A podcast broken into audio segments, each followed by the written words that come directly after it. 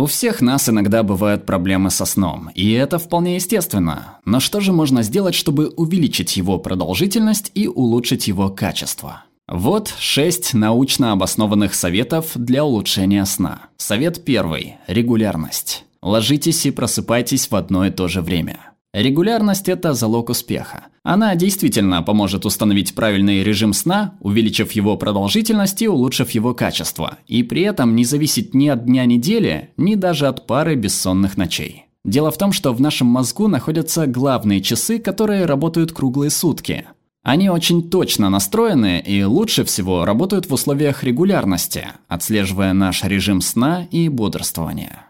Многие заводят будильник, чтобы проснуться, но мало кто ставит будильник, чтобы лечь спать. А эта привычка может быть очень полезной. Совет второй. Температура. Проветривайте помещение. Оказывается, если снизить температуру нашего организма на 1 градус по Цельсию или 2-3 по Фаренгейту, то можно быстро и крепко уснуть. Поэтому всегда легче засыпать в прохладной комнате, чем в душной. Итак, рекомендация на сегодня – придерживаться температуры в спальне около 65 градусов по Фаренгейту, что немного выше 18 градусов по Цельсию. Кажется, что это холодно, но так и должно быть. Совет третий – темнота. Нашему обществу не хватает темноты, которая так необходима нам, особенно в вечернее время суток, чтобы запустить процесс выработки гормона мелатонина.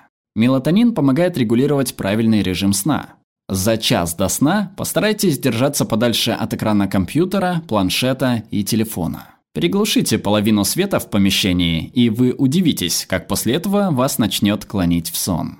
Можно надеть маску для сна или использовать светонепроницаемые шторы. Все это улучшит выработку этого необходимого гормона сна. Совет четвертый. Проветритесь. Если долго не удается уснуть, вылезайте из кровати.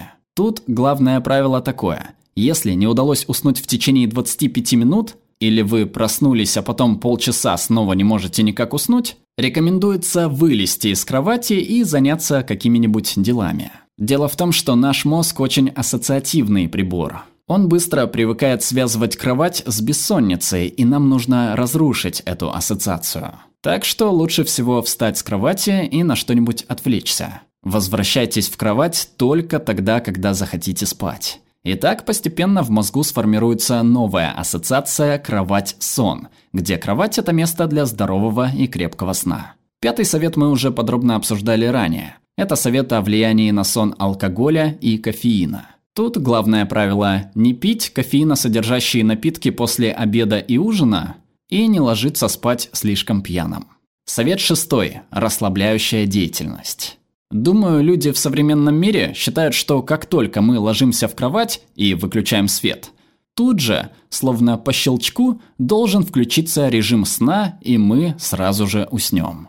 Но, к сожалению, такое удается немногим. Сон – это физиологический процесс, похожий на заход самолета на посадочную полосу.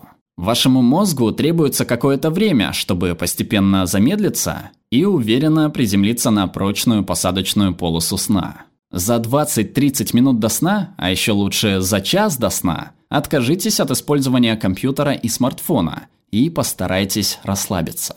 Найдите для этого любой удобный для вас способ и придерживайтесь этого правила каждый раз, когда не можете уснуть. И последнее, что я хочу отметить. Если у вас есть нарушения со сном, такие как бессонница или синдром апноэ, то, возможно, эти советы вам и не помогут.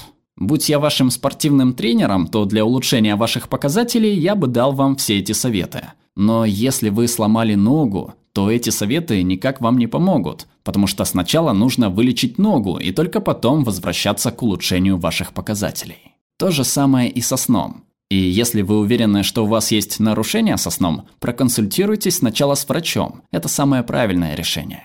И что же мы узнали о сне в ходе наших о нем бесед? Думаю, ответ очевиден. Мы можем сказать, что сон – это наша система жизнеобеспечения, которая, по мнению некоторых, даже является нашей суперсилой.